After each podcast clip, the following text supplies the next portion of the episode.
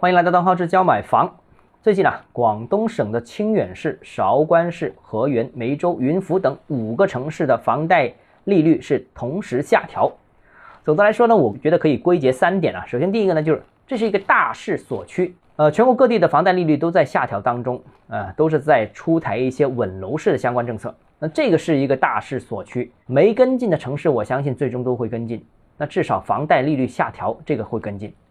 那更积极的啊，地方也会出台一些地方版本的刺激楼市政策。那房地产当前就是稳字当头，房价继续走低，楼市继续低迷，这个并不符合国家的大政方针。第二个呢，就是房贷的这个降一点啊，对这刚才所说的的五个城市，我相信有正面影响，但是帮助不大，效果不会明显，因为刚才所说的那五个城市均处于粤东、粤西、粤北啊，当地的楼市本来就比较低迷。本质上呢，就是经济一般，人口停止增长，甚至是人口萎缩的这样一些城市。所以呢，降一丁半点的房贷利率，对他们来说，我相信是杯水车薪。啊，这个成交萎缩、价格下跌、购买力不足、这个天量库存，都是压制以上地区楼市发展的一些主要原因。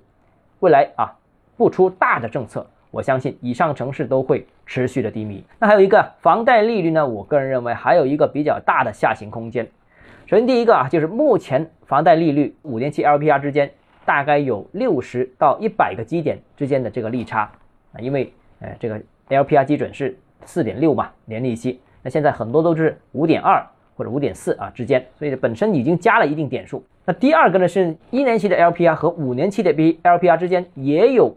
接近百分之一的利差，那所以呢，房贷利率呢，目前呢，在全国层面看，仍然处于一个相对高位，哎，既是历史高位，也是一个相对高位。那我觉得是有可能，也有必要大幅下调。那这一点，无论以上五个城市还是全国，我觉得都一样。